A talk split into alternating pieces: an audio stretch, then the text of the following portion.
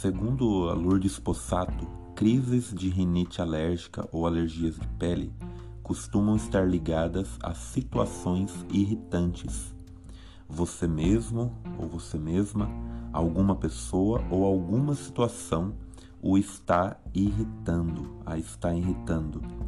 E aí ela coloca pra gente se perguntar: o que ou quem me irrita? Como me irrito? Entende? Normalmente por conta de cobranças, imposições, autoexigências, tentativas de controle e quando assumimos responsabilidades que efetivamente não temos também pode acontecer. E aí então a gente precisa ponderar que alguém só consegue nos irritar se nós deixarmos. Normalmente a irritação que alguém lhe causa por meio de uma coisa, de uma crítica ou de uma cobrança, significa quanto você também se cobra e se critica. E aí ela pede para a gente refletir que uma pessoa tem o direito de pensar e falar o que ela quiser. Assim, qualquer coisa que alguém fale é sempre um comentário. Passará a ser uma crítica somente se você estiver se cobrando algo parecido ou estiver numa vibração de cobrança e desrespeito para consigo mesmo. E aí então a gente precisa refletir que nada nem ninguém poderá irritá-la ou irritá-lo sem que você permita. Então pense e questione as suas próprias cobranças e críticas que são feitas. Pensamentos de preocupações costumam também irritar e muito.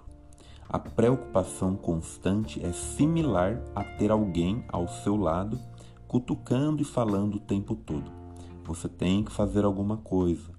É, você precisa mudar isso, precisa mudar aquilo. O que você vai fazer quanto a isso, hein? Você tem, é, tem que resolver aquela questão e por aí vai. Já pensou como isso seria irritante?